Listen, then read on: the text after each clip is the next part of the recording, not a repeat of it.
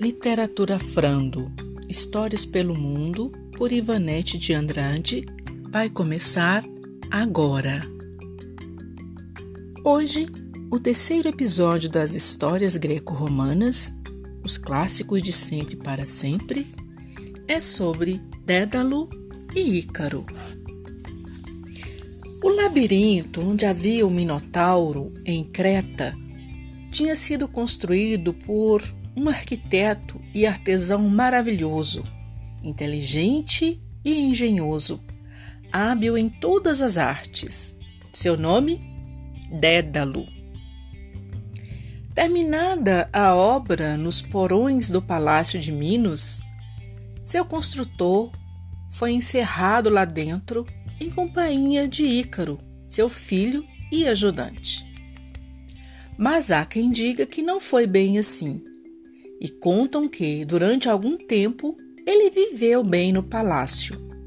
Dizem que ele só foi aprisionado mais tarde, depois da fuga de Teseu, porque Minos achou que tinha sido ele, Dédalo, quem ensinou a Ariadne o truque do novelo de lã.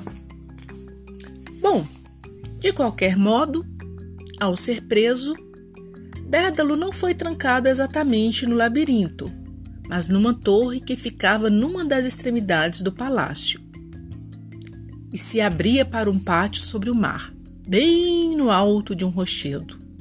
Impossível de descer, impossível de pular e sair nadando ou navegando. Impossível sair andando pelos corredores em busca de uma saída, por mais labiríntica que fosse. Dava até para o rei Minos se fingir de bonzinho e deixava Dédalo tomar sol no terraço.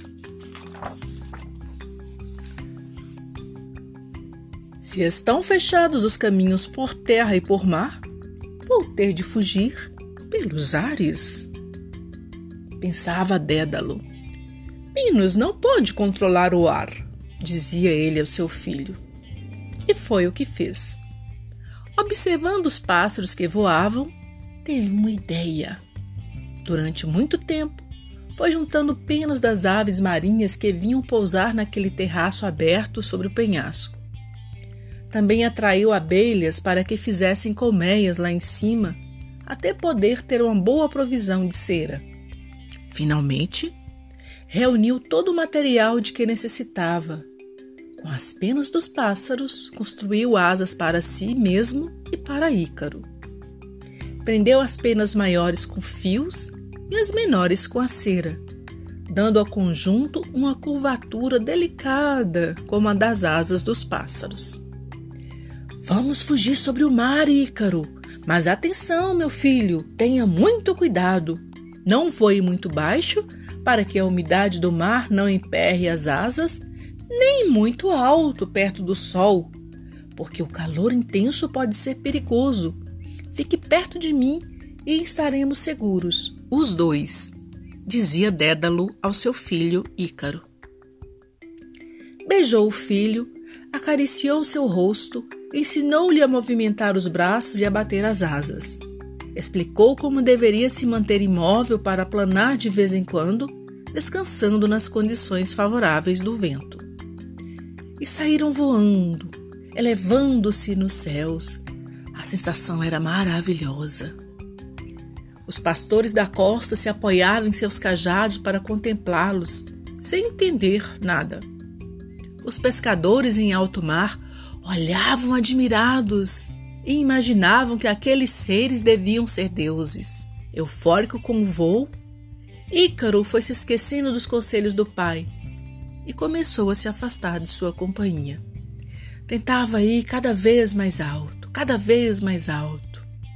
Quem sabe não conseguiria chegar até o sol? pensava ele.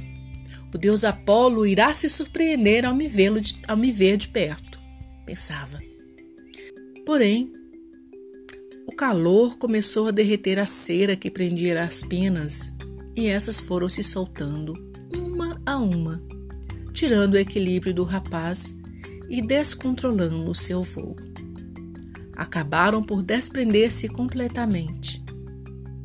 Agitando os braços freneticamente, Ícaro não conseguia mais voar sem o apoio das asas e despencou nas águas azuis do mar.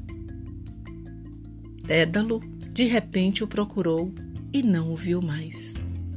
Ícaro! Cadê você, meu filho? gritava, mas não adiantava. Ícaro! Ícaro!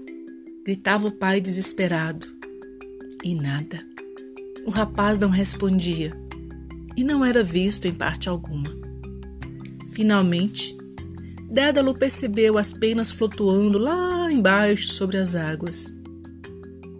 Desolado, compreendeu o que tinha acontecido. Por maior que fosse sua dor, não podia fazer mais nada. Continuou voando até a Sicília, onde construiu um templo para Apolo e depositou como oferenda as asas que o tinham salvado. Essa foi a história de hoje. Até a próxima, pessoal!